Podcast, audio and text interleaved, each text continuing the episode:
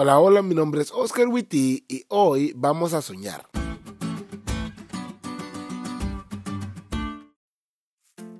¿Alguna vez has soñado con algo demasiado bueno para ser cierto? Yo sí. Cuando estaba pequeño yo quería tener un reloj. Y antes que me digas, Pastor, ¿eso qué? Déjame te pongo en contexto. Mi papá había tenido que salir de la ciudad por un periodo largo de tiempo por parte de su trabajo.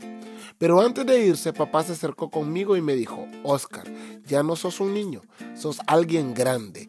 Mientras yo no esté, debes cuidar de tus hermanos y de tu mamá. Y aquí viene la frase que marcó toda esa etapa de mi vida. Mientras yo no esté, vos sos el hombre de la casa. ¡Ja! Solo los que son hijos mayores entenderán la importancia de no quedarle mal a papá. Desde ese momento yo quise fungir con todas las responsabilidades de padre de familia que a mi corta edad podía fungir. Y un día recordé que papá tenía un reloj. Así que para ser el hombre de la casa yo necesitaba un reloj también. Ni me pregunten cómo llegué a esa conclusión.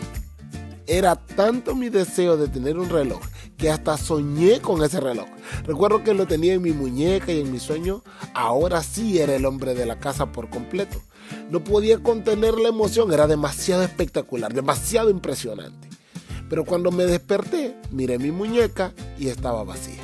Y toda la emoción se me derrumbó. Era demasiado bueno para ser cierto. La lección de hoy nos dice que Daniel miró a alguien espectacular. Y alcé mis ojos y miré. Y he aquí un varón vestido de lino y ceñido sus lomos con oro de ufaz.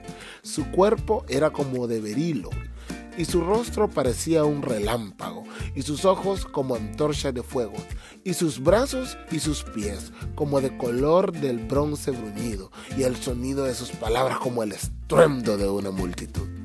¿Ves? Era demasiado espectacular, era demasiado impresionante. Y fue tan abrumadora la experiencia para Daniel que la Biblia dice que no quedaron fuerzas en él, sin embargo, se postró para adorar. Porque esto era demasiado bueno pero era cierto. Esta es una de las experiencias más impresionantes alguna vez narradas en la Biblia.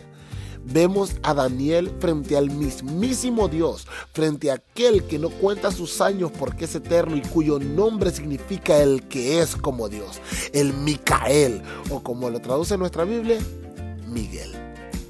Pero esto no fue solo un despliegue de fuerza, no fue para mostrarle a Daniel que este poderoso y abrumador personaje tiene el control de la historia misma. Nada lo toma por sorpresa, nada se escapa de su vista y a pesar de las decisiones arbitrarias de los gobernantes, de los levantamientos civiles o las caídas de imperios, él cuida a sus hijos como un padre y eso, aunque es demasiado bueno, es cierto.